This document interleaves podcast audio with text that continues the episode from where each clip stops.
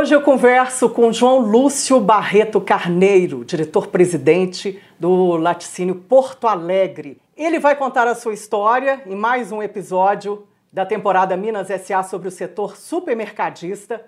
Essa história que nasceu lá na Fazenda Porto Alegre, no município de Rio Doce, aqui em Minas Gerais.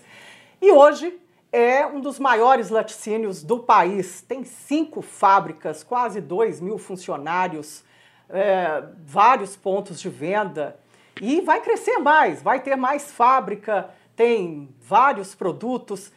E é sobre isso que a gente vai conversar hoje, sobre esse mundo dos laticínios e os investimentos todos que João Lúcio faz para crescer, para gerar mais emprego e renda em Minas Gerais e no país também, já que tem fábrica no Espírito Santo, no Rio de Janeiro e vem mais unidades por aí, claro.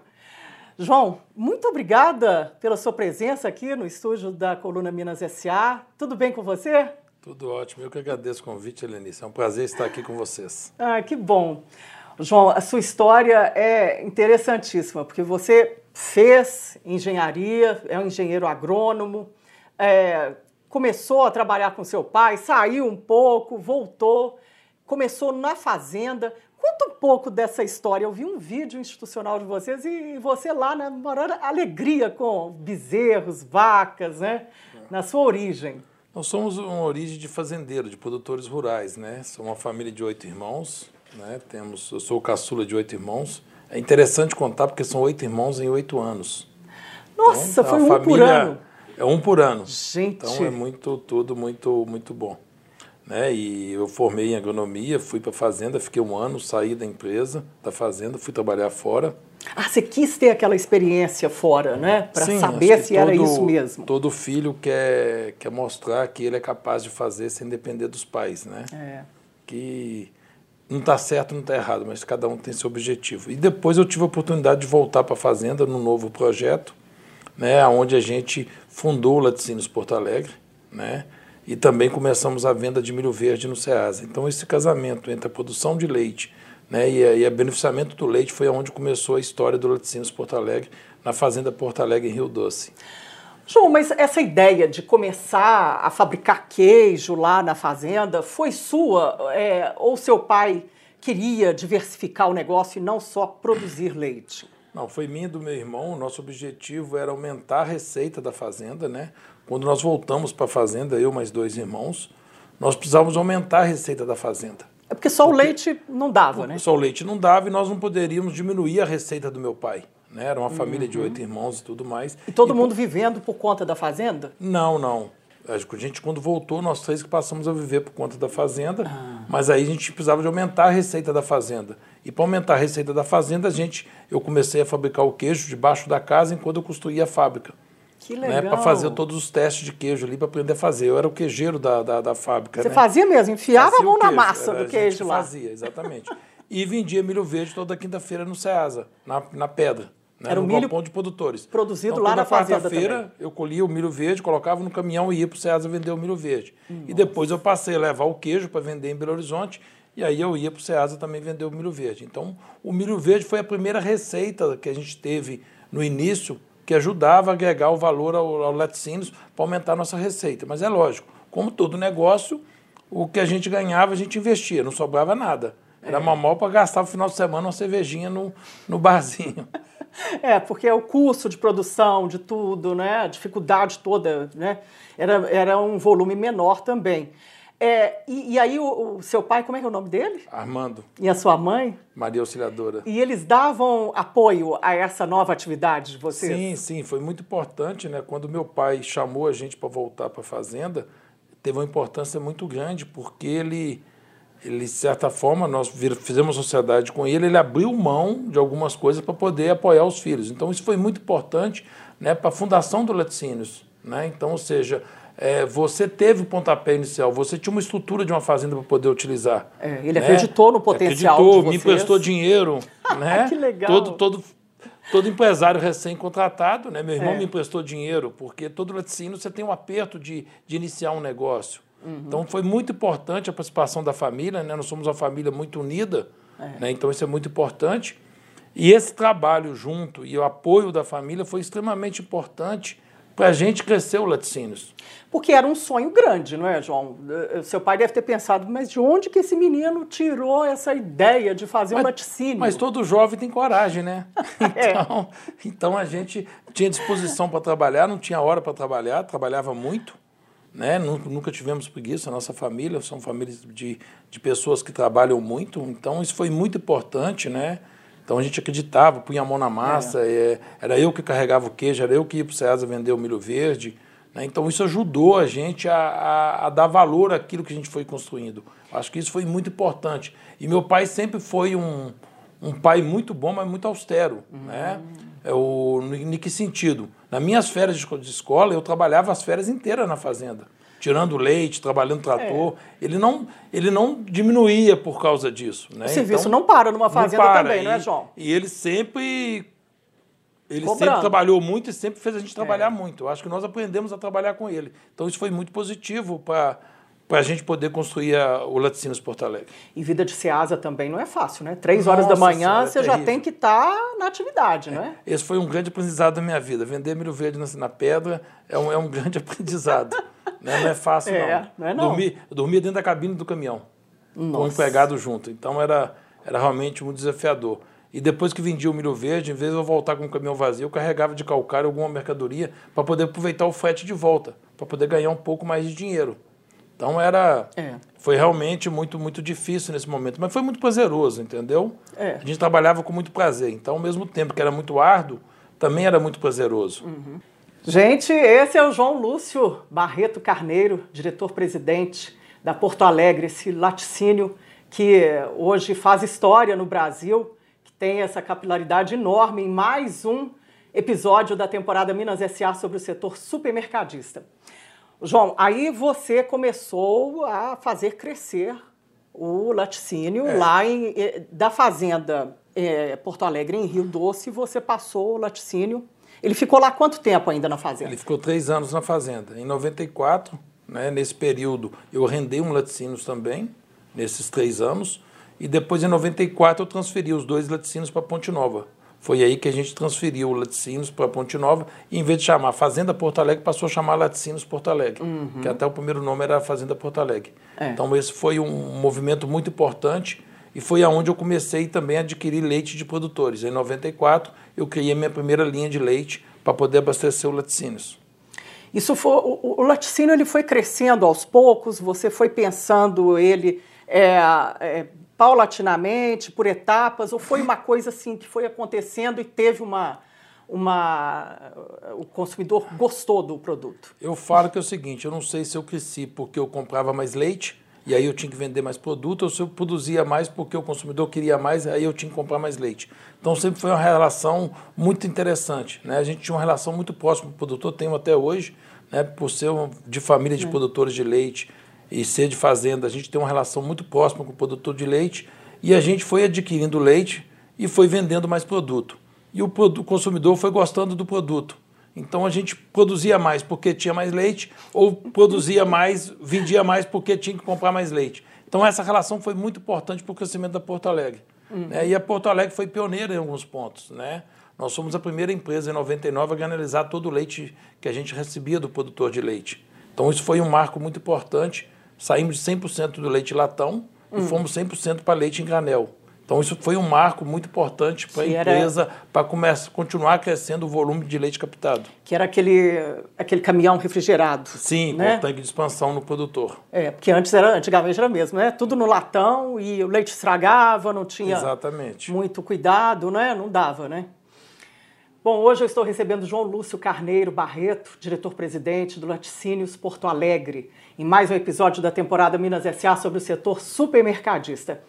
João, é, começou com quanto o laticínio? Qual que era a captação de leite Nós fazia? começamos com 1.500 litros de leite dia, que era dia. a captação do leite, a produção de leite da fazenda. Uhum. Né? Quando, quando mudamos para a Rasa, né, nós passamos a ter 4 mil de leite dia, em 94.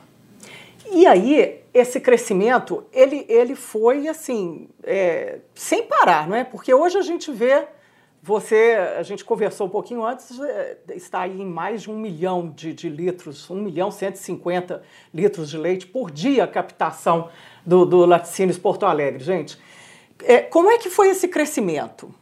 É, foi, foi muito interessante porque a gente, quando mudou para Ponte Nova em 94, a gente fez a primeira fábrica, ela era muito grande, né? E falou, é. como que eu vou encher essa fábrica de leite? E teve uma, uma decisão estratégica, assim, por que Ponte Nova? É, pelo, por ser minha cidade, né? Uhum. E estar tá próximo da Fazenda Porto Alegre, né? E ser Sim. uma cidade polo ali da região. Então, acho que o principal objetivo foi esse. Mas eu fui para um laticínios dentro de uma usina antiga de álcool. Então, era um, era um ah, terreno incomodato. Ah. Né? Então, eu fui crescendo, fui crescendo desses laticínios dentro de um imóvel que não era meu. Né? Então, é. e fui comprando parte dos vizinhos, o direito de compra de parte dos vizinhos, e porque o laticínio foi crescendo. Aí eu fiz uma grande ampliação o laticínio ficou muito grande. Eu falei, meu Deus, como eu vou encher isso de leite?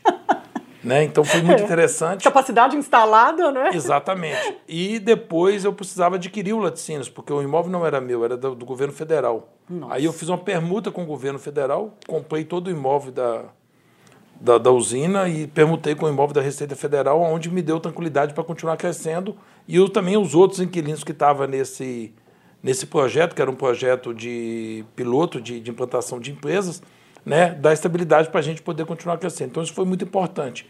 Então, em 99, eu fiz uma grande ampliação desses laticínios, né, e foi imensa, era, era mais do que o dobro do tamanho da empresa atual. Então, isso foi muito, foi muito importante para o crescimento da empresa. Né? A gente sempre fazia grandes projetos né, para aquela época, né, porque é. você mais que dobrava o tamanho da empresa. Em né, pouco tempo. Em né? pouco tempo. Então, essa empresa que começou a receber 44 mil de leite por dia, quando eu fechei essa empresa, recebia 150 mil de leite dia. Então, isso no mesmo local. Então, isso foi, foi muito importante para o crescimento da empresa. Então, é porque você gente, enxergou a longo prazo. Né? A gente acreditava na, na, venda, acreditava no produto, acreditava no trabalho nosso, né? E, e, tudo que a gente ganhava, a gente reinvestia no negócio. Ah. Né? Então, era muito importante. A gente nunca eu nunca desviei dinheiro da empresa para assuntos pessoais, nem meu uhum. sócio. A gente sempre reinvestia o nosso lucro, o nosso trabalho dentro da própria empresa. A gente, eu sempre falei que a empresa tem que ser saudável financeiramente. É. Era muito importante, ainda mais numa época de inflação como aquela, que era 40%, 50% de juros ao, de, de, de, inflação ao mês. É. Então, todo o recurso era para dentro da companhia. E, e com isso, é, para adquirir os compradores, né, ter mais pontos de venda, como é que vocês foram fazendo assim? Você esperava chegar nesse tamanho todo ou o seu projeto era aquela fábrica mesmo? Não, a gente nunca espera chegar no tamanho que a gente chega, né? Era, era muita pretensão da minha parte achar que o Laticínios Porto Alegre ia virar esse tamanho. A gente sempre acreditou muito no trabalho e sempre tivemos uma relação muito próxima do produtor rural e também com, com o nosso supermercadista, né? A Porto Alegre, diferente de todas as empresas, ela cresceu com a grande rede.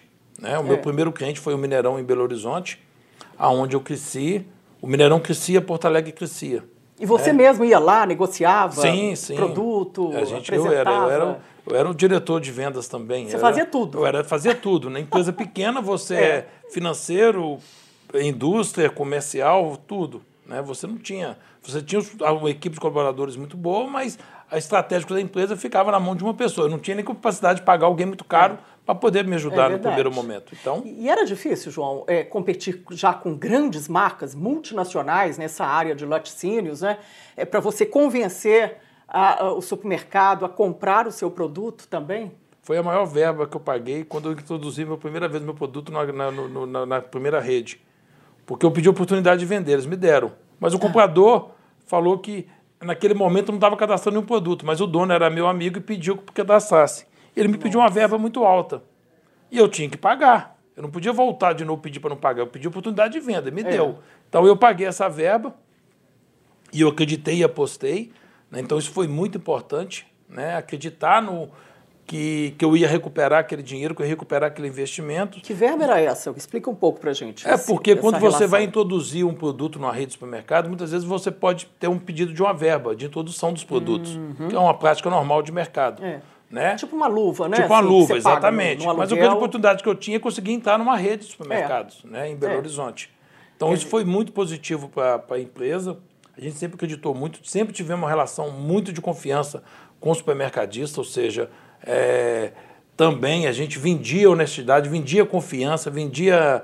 É, entrega, né? Entrega, prometia, exatamente, prometia. prometia. Se o preço subia, a gente mantia o preço que foi vendido. Então, uma relação muito de confiança. A Porto Alegre tem muito disso, entendeu? Uhum. Eu falo que o nosso cliente, o nosso consumidor final, o nosso produtor de leite, ele precisa sempre confiar na empresa. E a empresa é. precisa confiar em todos. Então, esse trabalho de confiança foi muito importante. É uma cadeia né? que não pode ter laço nenhum quebrado. Né? Exatamente. Né? É lógico que dentro desse trabalho todo nós tivemos muitos problemas. Né? E duas grandes empresas de laticínios tentaram quebrar Porto Alegre naquela época que estava começando. Teve é, boicote? Teve. Então. Que luta, hein? Exatamente. Então, isso foi, um, isso foi o momento mais difícil meu, entendeu? É. Né? Ainda em Ponte Nova, uma empresa pequena ali, né? dois grandes laticínios eu fazia, eu lancei o barriga mole em Ponte Nova de leite pasteurizado uhum. e naquela inflação toda eles congelaram o preço do leite durante 90 dias e não subiam o preço do leite.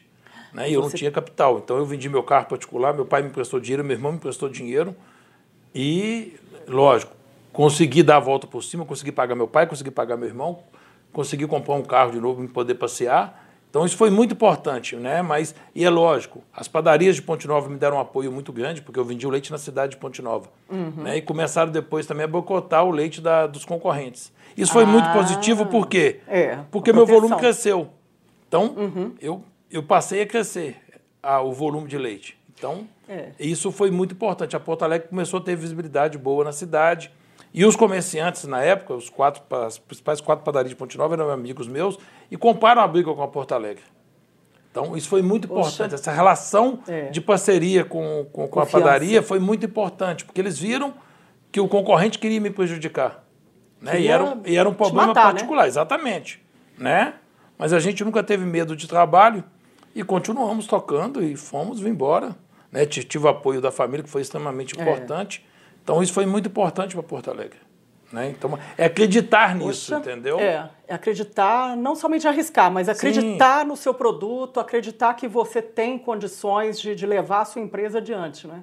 Agora, gente para puxar é o que não falta, né, João? Sim, mas é lógico, também tive muita gente me apoiando e me ajudando, né? Como a Sim. padaria, o supermercado aqui em Belo Horizonte. Então, esse apoio, o próprio produtor de leite, entendeu? Sempre que é. eu confiava né? E aí eu lembro que a primeira linha de leite que eu fui comprar leite, eu fui com meu pai, né? E o produtor sempre muito desconfiado para quem que vai vender é. o leite, né? É. Como é que vai receber. Aí meu pai virou e falou assim, não, pode vender o leite para o meu filho aí. Se ele não pagar, eu pagar. Se Armando Carneiro falou, pode ficar tranquilo. Então isso é Olha muito positivo para a gente, é. porque é o nome que a gente tem de uma família, né? É, é o nome do seu pai. Então, ou seja, para nós valia muito mais o que se falava do que se colocava no papel. Uhum. Então as negociações eram muito feitas diretamente nesse sentido. Então, ter esse apoio do pai e da família foi muito importante. E essa confiança, né? E é lógico, isso depois foi transferido para Porto Alegre, foi transferido para mim, e hoje os produtores confiam naquilo que eu falo também. O supermercadista acredita naquilo que a é. Porto Alegre faz, porque ela criou o nome desses 31 anos aí de fundação. Gente, esse é o João Lúcio Barreto Carneiro. Ele é o diretor-presidente do Laticínios Porto Alegre. Hoje, em mais um episódio da temporada Minas SA sobre o setor supermercadista. Várias revelações aqui, hein, João? Não, eu já tinha conversado com o João outras vezes, mas a gente fica só em números, né? E não vê essa, essa questão que é tão difícil, né? O começo. Porque as pessoas, elas tendem a olhar só, oh, muito bem sucedido, é uma grande empresa mas não sabe desse passado, como foi difícil se você não tivesse acreditado tanto assim para a empresa chegar a esse ponto. Né? Agora a gente já está no outro patamar. A empresa foi crescendo, é, ela teve aí também um ponto.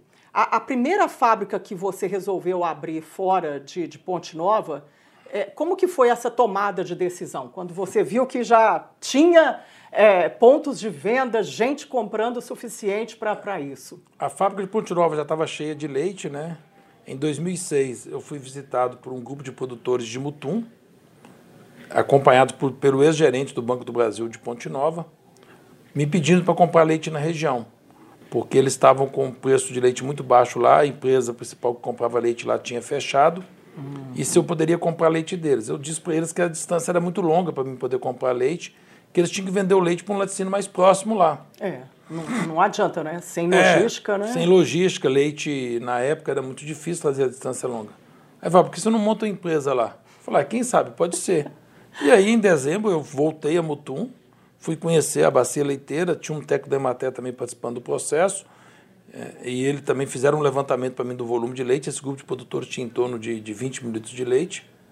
Né? Voltei para Ponte Nova, né? e eles vieram cá novamente. Dia 20 de janeiro, eu fui para Mutum novamente, fizemos uma reunião na Casa da Cultura, na, na Câmara de Vereadores, onde estavam presentes em torno de 300 produtores de leite, e eu anunciei que faria uma planta de leite, uma planta de queijo em Mutum, Nossa. né? E que inauguraria 1 de dezembro. Eu sempre botei data nas inaugurações minhas. É mesmo? Sem saber onde ia ser a fábrica, onde ia ser o terreno, sem nada. Mas é estabelecer metas, não é? Exatamente. Então a gente sempre trabalhou muito nesse objetivo. Então, dia 20 de janeiro, eu defini isso, foi uma reunião muito importante. Né? Eu menti no tamanho da fábrica, eu falei que a fábrica ia ser menor do que, do que foi. Porque se eu falasse que a fábrica do tamanho que ela foi construída na época para processar 200, 250 mil de leite dia, eles me chamaram de mentiroso. eu falei que a fábrica ia ser, eu falei que a fábrica ia ser de 50, 60 mil litros de leite, né? E aí saí rodando o país inteiro para fazer o um novo projeto, que já era um projeto muito mais audacioso que a planta de Ponte Nova. É. Esse projeto já nasceu muito maior. Iniciamos a obra desse projeto em 5 de maio, né, inauguramos dia 2 de dezembro. Nossa. Errei por um dia a inauguração da planta. Que coisa, hein? Ó, esse é o João Lúcio Barreto Carneiro, diretor-presidente do Laticínios Porto Alegre, hoje, em mais esse episódio da temporada Minas S.A. sobre o setor supermercadista. Esse crescimento, a Imutum deu muito certo, não é, João? É, foi também um foi, início... Foi, foi um novo marco da LPA, né? Porque com a fábrica de Mutum, né, eu fiz uma fábrica maior do que a que eu tinha. É. Né? Então era muito maior. Não tinha leite, é lógico. Só tinha a fábrica. Leite a gente não tinha ainda. Começamos com 30 mil de leite nessa fábrica. E fomos crescendo, né? E aí nós lançamos também o soro de leite em pó. Né? Passamos a fabricar soro de leite em pó terceirizado numa unidade. Não, em uma outra unidade terceirizada. Ah, sim. Né? Secava o soro para a gente. E aí, em 2008, eu inaugurei a torre de secagem de soro de leite em pó em Mutum. Então, a partir de 2006, com a inauguração dessa planta, a Porto Alegre começou a fazer um projeto atrás do outro. Então, isso foi muito importante. Em 2006, inauguramos Mutum, uhum. em dezembro de 2006. Em maio de 2008, inauguramos a torre de secagem em Mutum. Em 2010, Iniciamos um projeto de uma nova fábrica em Ponte Nova, que aí foi um grande marco também. Inauguramos em setembro de 2011. Uma nova instalação. Uma nova instalação.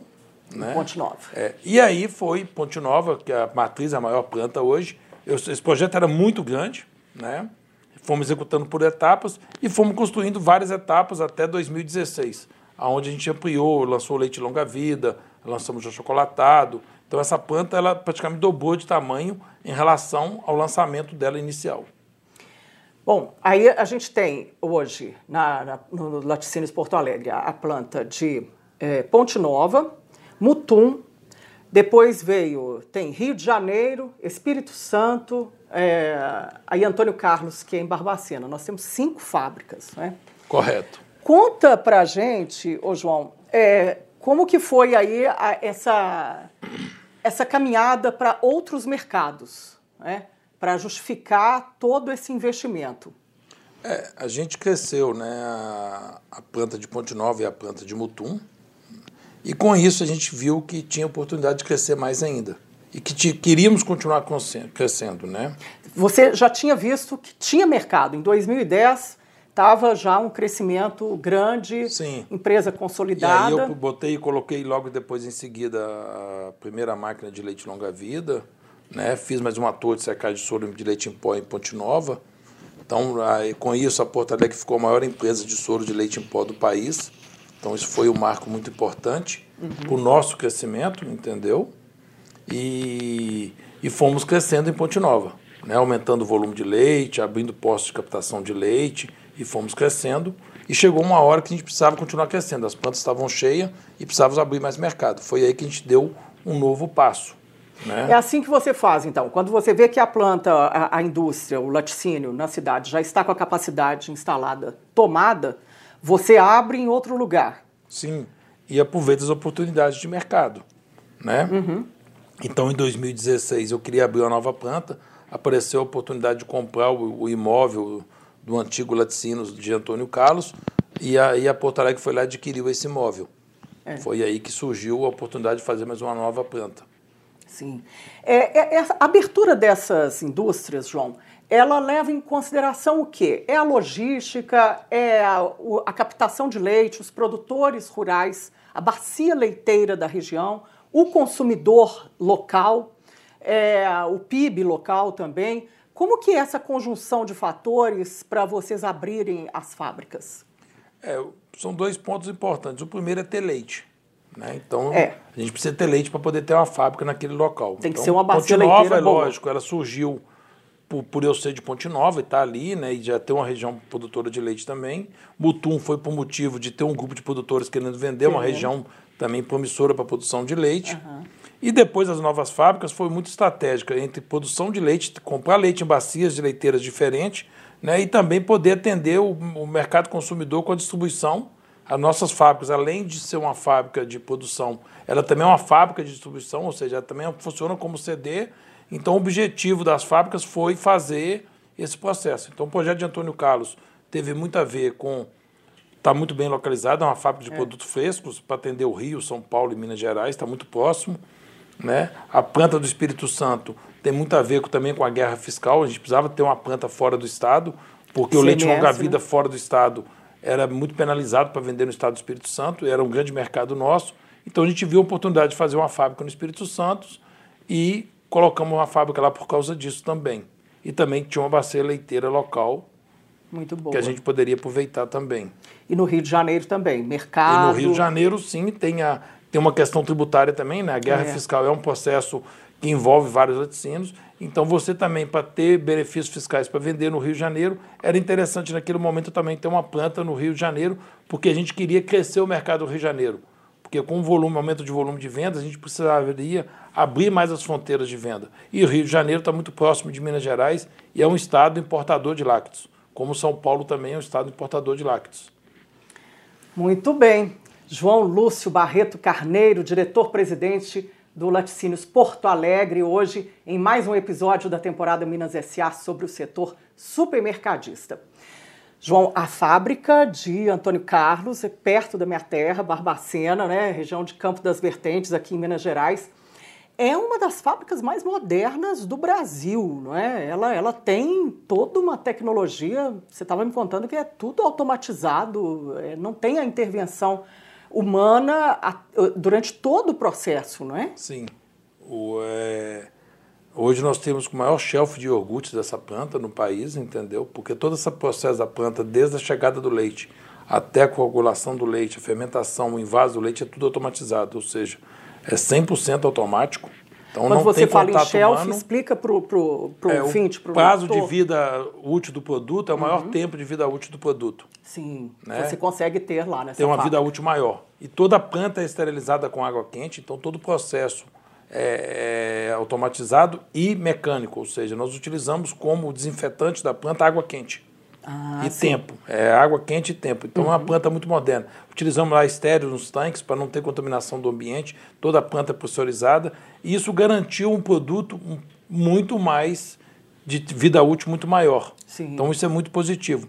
E é lógico, essa planta tem, além desse produto como iogurte, tem o creme cheese, tem o cottage, tem o frescal, todos os equipamentos importados, que nos garante uma qualidade de produto muito superior ao mercado. É. Então, essa foi a grande sacada que a gente teve com essa planta. Isso eu reparo mesmo, o, o João. É, o queijo cottage, por exemplo, que eu compro no, numa semana, na semana seguinte que eu vou comprar, ele é o mesmo gosto, a mesma textura, é tudo igual. É, o, o iogurte também, agora vocês estão fazendo aquele potão, a gente tem de outros concorrentes, mas a, o açúcar, o, a naturalidade dele, a gente não vê aquela coisa tão química, não é? É, isso tudo é permitido por conta de uma tecnologia para manter sempre os mesmos ingredientes, as mesmas porções? Sim. Como é tudo dosado automaticamente, hum.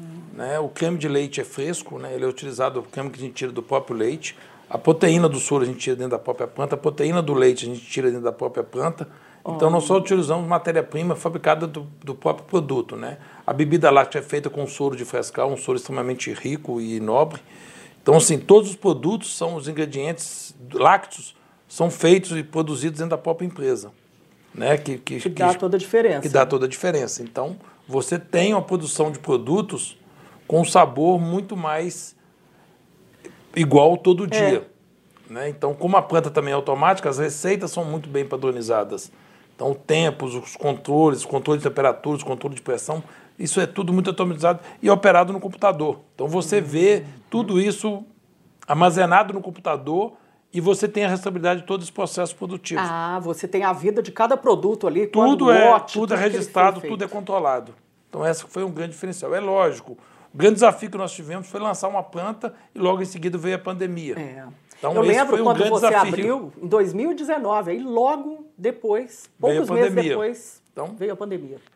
Cadastrar esses produtos no supermercado e ir para o ponto de venda foi muito difícil nesses dois anos críticos aí de pandemia. É. Né? Mas graças a Deus o produto vem crescendo muito no mercado, a gente acredita muito no produto, né? temos um preço justo, é. é um produto muito competitivo esperamos cada dia mais crescer no mercado. E estamos crescendo, graças a Deus. Hoje eu estou recebendo João Lúcio Barreto Carneiro, diretor-presidente do Laticínios Porto Alegre. João, é, antes da gente falar sobre os investimentos maiores nas fábricas, é, a Porto Alegre teve um ponto aí histórico que foi decisivo até mesmo para o crescimento maior dela e mais acelerado, que foi uma joint venture com a Suíça M, que é um grande conglomerado do, do setor de laticínios na Europa. É, como foi feita essa negociação? Como é atualmente? É, de quem é a Porto Alegre? É, como que foi essa, essa tomada de decisão da sua parte? Não é? Porque a Porto Alegre é só sua. E aí você viu que precisava também de um investimento maior para crescer mais sem um endividamento. Sim. A gente teve a visita, né? Foi solicitada uma visita do Grupo M na empresa, como outras empresas também quiseram visitar Porto Alegre, né? E a gente nunca teve interesse em vender a companhia e muito mais fazer uma parceria com quem não tinha afinidade com a Porto Alegre, né? E quando o Grupo M nos procurou, a gente viu muita afinidade com eles, com a empresa, né? A forma deles lidarem, a forma de tratar, né? Porque quando você vende parte da empresa, você arruma um sócio. É. Né? Então, sócio não pode ser qualquer um. É um casamento, é um não casamento, é? exatamente.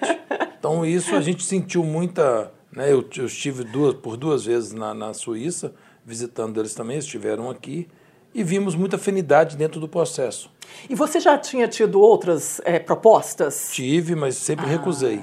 Nunca nem dei andamento que você é. não enxergava parceria boa. Exatamente. Ali. Eu nunca quis vender a empresa e ficar fora da empresa. A empresa é um negócio é. que eu construí, era meu sonho, era meu trabalho. É a sua alma, né? né? E a empresa sempre foi muito sólida financeiramente. Então eu não uhum. tinha objetivo por que vender a empresa. Sim. Né? E com esse objetivo, quando eu vi que a IM era uma boa parceira e tudo mais, uma relação muito de confiança, a gente fez a parceria com eles. Foi uma parceria de sucesso, né? que foi consagrada em, em julho de 2017 onde a gente vendeu 40% da companhia, uhum. né?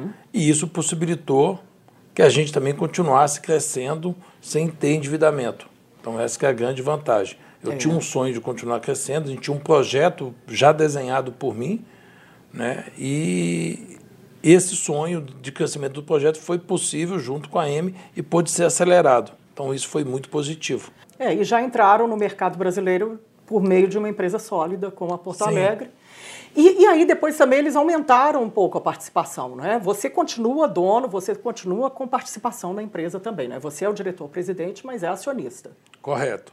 Depois eles optaram, eles tinham a opção de, de optar pela compra de mais 30%, e eles resolveram é, é, exercer, eles viram que o projeto era bom e exerceram a opção de adquirir mais 30%. Uhum. Então...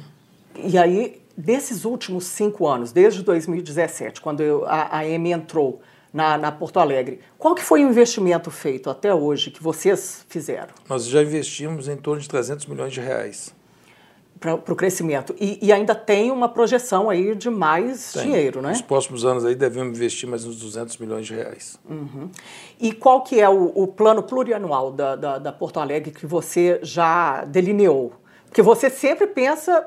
Laticínio tem que pensar lá na frente também, é, não é? é sempre nós, dois, três anos à, à, frente, não é? É, nós temos um plano de cinco anos, né? Todo ano nós temos um plano de cinco anos, nós temos um, um plano até 2026, onde a gente dobra de tamanho de novo, entendeu? Nós já crescemos de 2017 até hoje 1,6 vezes em faturamento.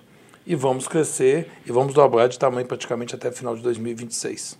Ou seja, a captação de leite, que hoje é de 1 milhão e 150 mil litros de leite, ela passa para quanto que vocês vão precisar? Em torno de 1 milhão e 600, 1 milhão e 800 mil litros de leite. E é, tem mais fábrica também chegando aí, não é? Tem, tem mais um novo projeto a ser construído no Alto Paranaíba, né, na região de Patos de Minas. Uhum. Qual que é esse, esse projeto, João? É, é, por que Patos de Minas também? Lá no Alto Paranaíba a gente tem uma outra localização em Minas, né? Sim, porque é uma nova, é uma, uma, é outra bacia leiteira, é a maior bacia leiteira de Minas Gerais, né?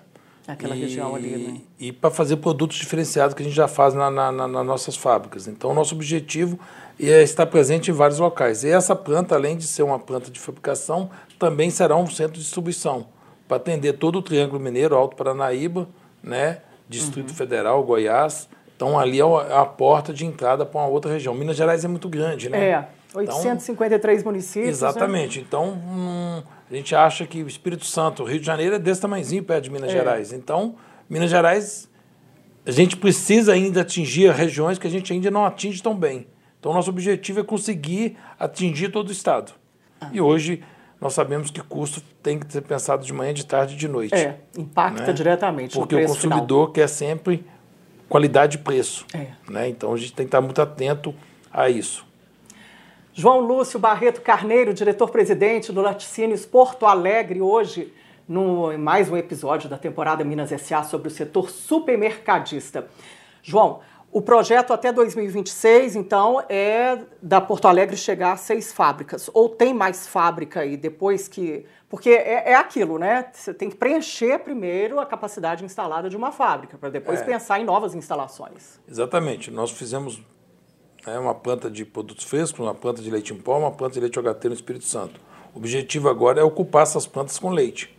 É. Porque você, você tem um custo fixo ali para rodar essas unidades. Então Sim. a gente precisa aumentar a capacidade dessas plantas agora, o que está sendo feito esse ano, ano que vem. Com isso estamos construindo mais postos de leite para captar mais leite também. São quantos postos atualmente? São mais quatro, além das fábricas que captam leite, mais quatro postos de leite. Nós vamos ter mais seis postos de leite, mais dois postos ainda.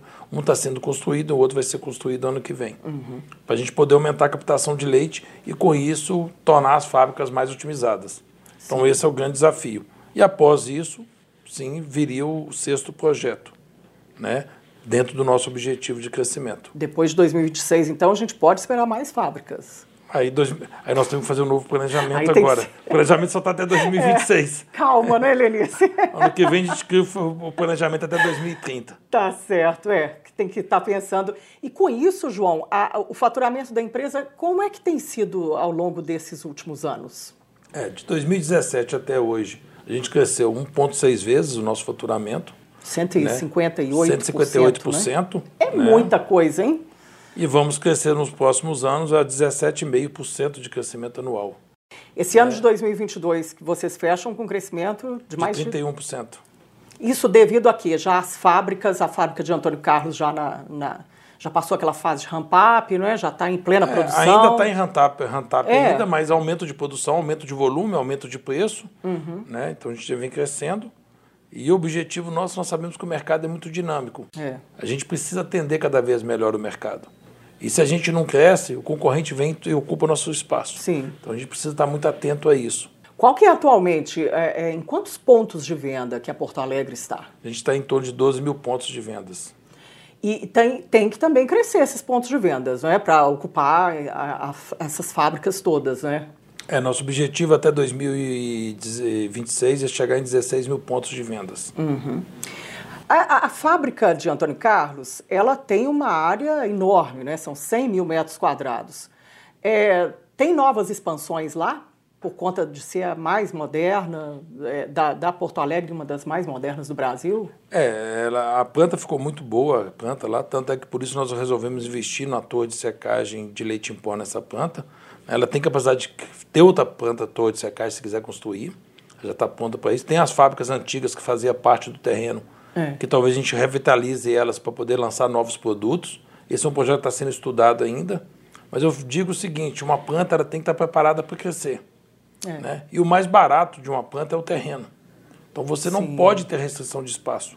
Né? A minha primeira planta de Ponte Nova foi o problema que eu tinha de crescer, que eu estava dentro da cidade, numa área limitada, é. e eu gastava para poder continuar crescendo, porque eu não tinha espaço para crescer. Isso é muito ruim. Uhum. Né? É lógico, quando você precisa começar, você começa em qualquer local. É. Mas todos os nossos projetos agora prevê áreas grandes. Né? Mesmo que você não utilize toda a área, você tem uma área sempre grande de, de, de ocupação, longe de vizinho, longe da cidade, uhum. porque nós temos problema de barulho, temos problema é. disso tudo. E a empresa tem um projeto muito importante que é a sustentabilidade também. Né? Na planta de Antônio Carlos, todo o nosso efluente, depois de tratado, ele é utilizado para irrigação. Ah, isso então, é importante. nós fazemos todo um trabalho nesse sentido. Né? Uhum. As minhas plantas coletam água de chuva para poder ser tratada. Né? Então, o telhado recupera a água de chuva e vai para a estação de tratamento de água e volta para a fábrica. Então, os projetos nossos, além de ser uns projetos muito automáticos, são projetos muito inteligentes. Uhum. Só utilizamos lenha de eucalipto. Então, é um projeto muito sustentável nesse sentido, que nós sabemos que o nosso objetivo, inclusive, junto com a parceria com o Grupo M, é ser zero de emissões até 2030. Ah, esse projeto de descarbonização, e, e aí isso A Porto Alegre faz parte, junto com a M, faz parte do grupo como um todo. É. Então, e o Brasil vai ter muito que contribuir com isso. O Brasil né, é, o, é. é o país que tem uma área verde imensa, maravilhosa. Sim. Né? Nós estamos anos-luz melhores do que o é. resto do mundo. Apesar da gente ter muita ser muito falado por causa da Amazônia, ainda nós temos muitas reservas legais em todas as fazendas. Os produtores rurais têm uma capacidade de de reserva legal é. na fazenda, que nenhum país do mundo tem. É 20%, né? 20%. Você tem que deixar lá parado. Aí em Minas Gerais, porque em outros é. estados chegam a 70%, 80%. Uhum. Então, é, é, somos sustentáveis. Somos sustentáveis. E precisamos contar isso para o mundo. É. Ô, João, e você tem quantos produtores que, que fornecem leite para você? Em torno de 2.500 produtores de leite. Uhum. Essa questão do, do, produtor de leite, como é que ela é tratada na, na Porto Alegre? Porque a gente vê, é, é, é, histórico né, essa relação com o produtor de leite. Né? É, inclusive, recentemente, a, a, Federação da Agricultura e Pecuária do Estado de Minas Gerais tem falado ah, não existe previsibilidade no, no preço do leite. É, como fazer? Não é? O produtor recebe 20 dias depois, é que ele vai saber quanto que ele vai receber. É, dá para chegar num consenso aí de, de uma negociação melhor no preço do leite? Não, eu acho que dá e sempre existiu, entendeu? O que, que a gente precisa cada vez mais entender? Né? O laticínios é, um, é, um, é, uma, é uma relação do produtor com a indústria, é uma relação de muita confiança. Primeiramente porque eu te compro a mercadoria 365 dias do ano, é. estando vendendo ou não aquele produto, né? estando o produto dando prejuízo ou dando lucro. Então é uma relação muito de confiança. A indústria depende do produtor de leite, como a indústria depende do supermercadista para vender o produto dela, das lojas, da, do, do, varejo e tudo mais. Então eu, eu entendo que a cadeia do leite é muito complexa, desde o produtor de leite até o ponto final de venda. E com o produtor não pode ser diferente. Né? Eu digo que não existe indústria sem leite. Então, é. essa relação de confiança é muito importante. E, e a gente não sabe, no, nesse produção no mês de dezembro, quanto que vai estar o preço do queijo no final do mês. Eu não sei.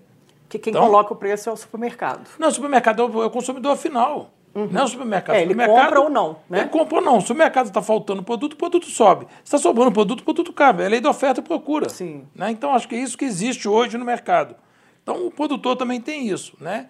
E, e para dar mais previsibilidade ao produtor, que eu acho que é importante, eu também sou produtor de leite, o produtor quer saber quanto vai receber pela mercadoria dele, sim, mas pelo menos saber a tendência. Para isso foi criado em Minas Gerais, aqui, junto com, com, a, com, a, com a FAENG, né, através do Sileng, o é. qual na época eu era o presidente do Sileng, o Conselheite. O Conselheite é um instrumento aonde o produtor consegue ter uma ideia se o preço, a tendência do preço é de alta, a tendência do preço é de baixa. Uhum. E esse preço ele é muito bem construído, que é feito pela Universidade Federal do Paraná, onde se pega a venda das empresas, né? pega o arquivo da, da Laticínios Porto Alegre, por exemplo, é um dos fornecedores de dados, está vendo que eu vendi o preço do produto da semana mais barato do que a semana seguinte. Então, Sim. se eu estou vendendo mais caro, eu estou mostrando que aquele preço vai subir de, de para o produtor. Uhum. Então, é uma relação onde quando a indústria ganha mais, o produtor ganha mais. Quando a indústria ganha menos, o produtor ganha menos. Então, isso dá uma possibilidade para o produtor. É lógico que a relação negociação produtor-indústria, cada um tem o seu. É. Né? O produtor, igual você gosta de comprar no, no supermercado A ou B, a marca A ou a marca B, o produtor gosta de vender leite para a indústria A para a indústria B. Essa relação, cada vez mais, tem que ser uma relação de confiança. Uhum. Né? E hoje, com a, com a internet, com, com o celular, com o WhatsApp, todo mundo tem informação. Né? Nós sabemos como é que está o preço de mercado de mussarela hoje, como é que está o preço de leite longa-vida, é. como é que está o preço de leite em pó, como é que está o preço do milho, da soja, da, da vacina de aftosa. Por quê? Porque a, o, o, volume de acesso que você tem informação hoje com o celular, todo brasileiro tem um celular.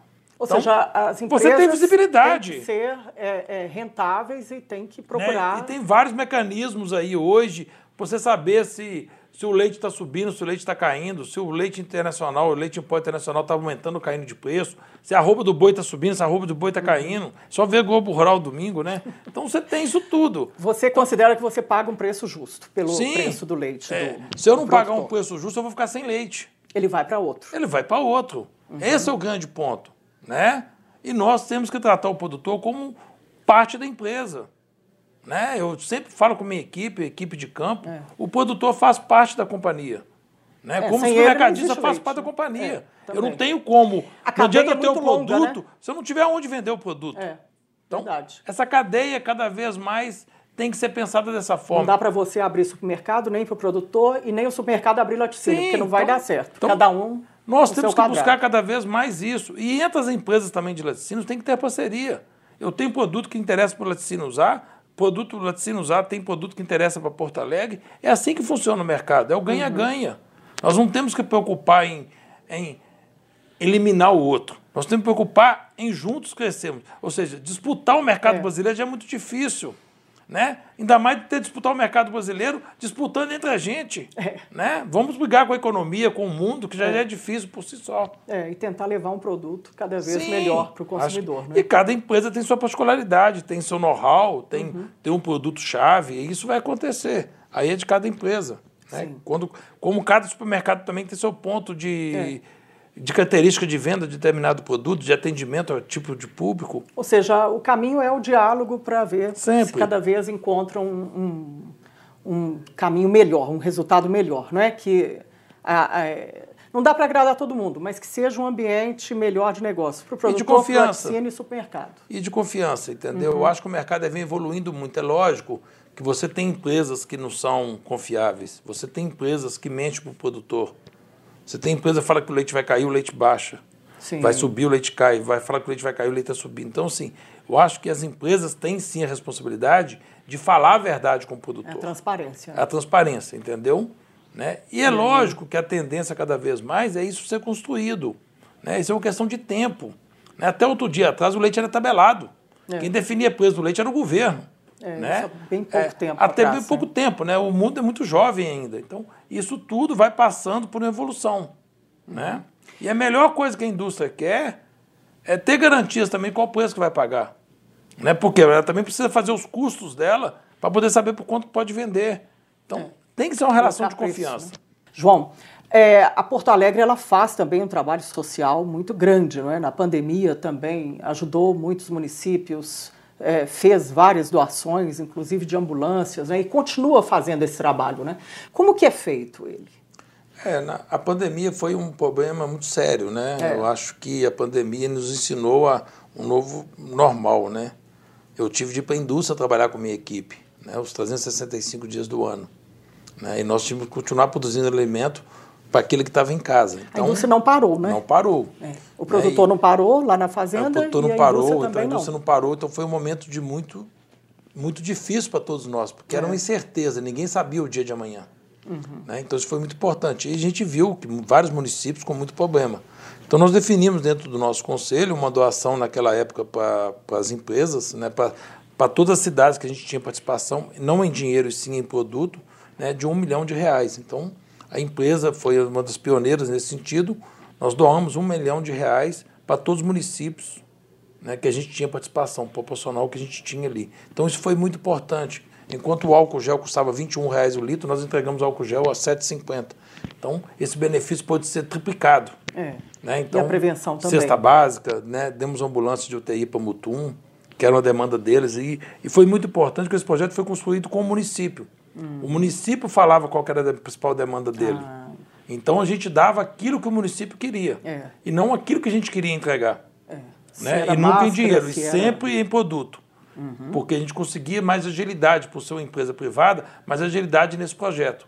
Né? Então, eu, particularmente, fiquei muito satisfeito com as entregas que nós fizemos e a gente sabe o benefício que isso pode fazer para a população. É. Né? Então a gente tem também que pensar muito no social. Então a Porto Alegre tem muito disso. Eu falo que a gente parte do que a gente ganha, a gente tem que dar para a população. E dar para a população é. mais carente. É. Né? Então, isso é sempre muito importante. Devolver é... tudo, né? Exatamente. Então, a gente continua investindo muito em projetos sociais, entendeu? Vai sempre, continuar, Sempre né? fizemos, nunca nem falamos muito disso, porque não é... Eu falo que fazer isso é obrigação, não é vantagem, uhum. né? Então, continuamos fazendo.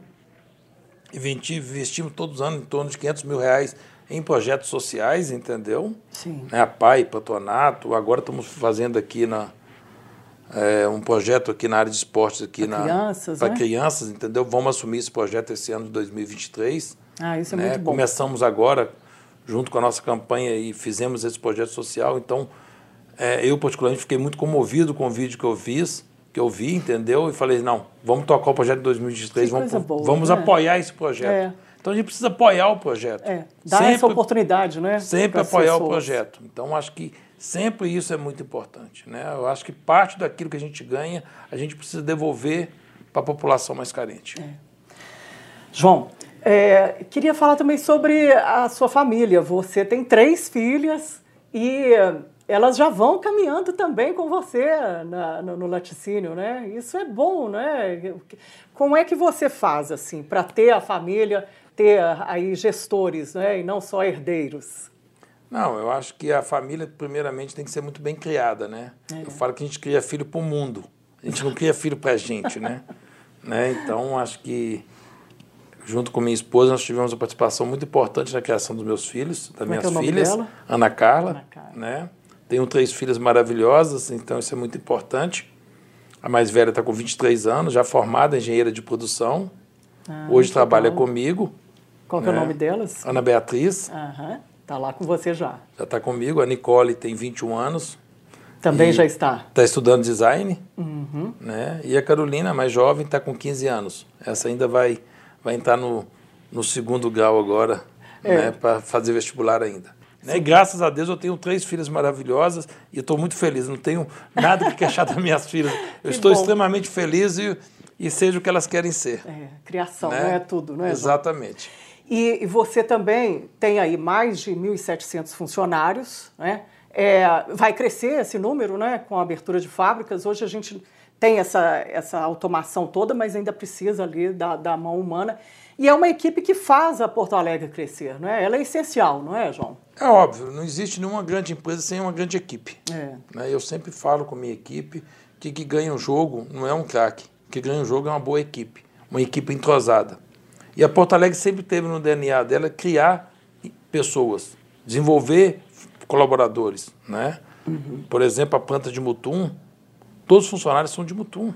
Aí, dando então, emprego. 98% dos funcionários que trabalham em Mutum foram treinados, envolvidos e desenvolvidos dentro de Mutum. O Espírito Santo acabou de inaugurar uma fábrica agora, 98% também, tirando 2, 3% ali de funcionários que vieram de fora, foram treinados pela equipe da Porto Alegre pessoas de outra unidade vão por um período naquela unidade fazer o treinamento, é. fazer o trabalho, porque isso é muito importante. Você está é desenvolvendo pessoas. É. Né? E essas pessoas, quando desenvolvidas, elas passam a ganhar mais, ficam muito satisfeitas com a empresa, porque elas têm. É, se elas ganhavam 100, passaram a ganhar 120 e desenvolveram e têm que fazer carreira dentro da empresa. Elas crescem lá dentro. Elas né? crescem lá dentro, então isso é muito importante. É lógico que alguns saem, vão buscar outros projetos. Eu fico feliz da vida quando isso acontece. Porque o, se você cresceu na minha empresa e pôde buscar alguma coisa melhor ainda, que coisa, notícia boa, né? É. Então isso é muito bom. E se puder voltar para a companhia de novo, melhor ainda. Tem então, assim, o que nós temos que saber é que as pessoas têm que ter oportunidade de crescimento. Uhum. Né? Eu falo que alguém faz, alguém copia, alguém rouba é. funcionário. Isso faz parte do jogo. É, né? Verdade. Então a gente tem que desenvolver gente. Né? E quando nós estamos desenvolvendo gente, nós estamos tendo um país melhor de pessoas, porque as pessoas desenvolvem, não profissionalmente, mas como pessoalmente. Né? As pessoas se tornam pessoas melhores no ambiente de trabalho. É. Né? E a Porto Alegre, eu sempre falei isso, eu não tenho um colaborador, eu tenho uma grande família ali dentro. É, é o problema de cada um, é o problema nosso. Faz toda né? a diferença. Faz a diferença. Né? A Porto Alegre chegou onde chegou porque tem uma equipe muito boa de trabalho. Tem pessoas que estão ali junto com a gente, lutando no dia a dia. Uhum. Né? Então, não existe empresa sem equipe boa. É. Né? Gente, hoje eu estou recebendo o João Lúcio Barreto Carneiro, diretor-presidente do Laticínios Porto Alegre, em mais esse episódio da temporada Minas SA sobre o setor supermercadista. João, a gente já vai caminhando para o final e quero te agradecer muito e ver, saber de você qual é o próximo sonho do João. A gente sempre sonha, né? Eu falo é. que o brasileiro, né, o ser humano não pode deixar de sonhar, né? Mas eu sonho cada dia mais, né? Que a LPA cresça, né? que as pessoas que estão trabalhando para a LPA cresçam, né? também sonhem para um Brasil melhor. Né? A gente sonha, né? a gente sonha que amanhã os nossos filhos tenham um Brasil melhor para poder viver nele, é. né? que ninguém saia do Brasil e sim venha para o Brasil. Então acho que esse é um grande sonho que a gente tem. Né? Eu só tenho que agradecer hoje também. Chegar onde que a Porto Alegre chegou já é um grande sonho realizado. Né? Então sim. só tenho que agradecer por tudo que eu tenho hoje, por onde eu estou, né?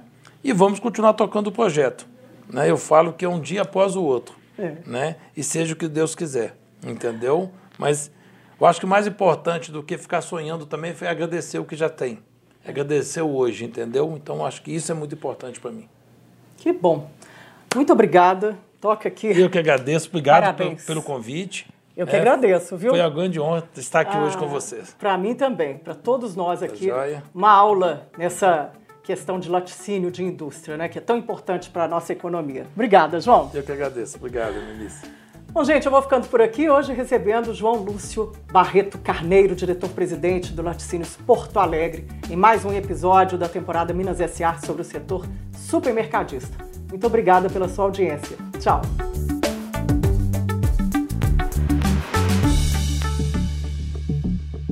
Minas S.A. Oferecimento Gerdau, brasileira de nascimento, mineira de coração. Realização OT 360.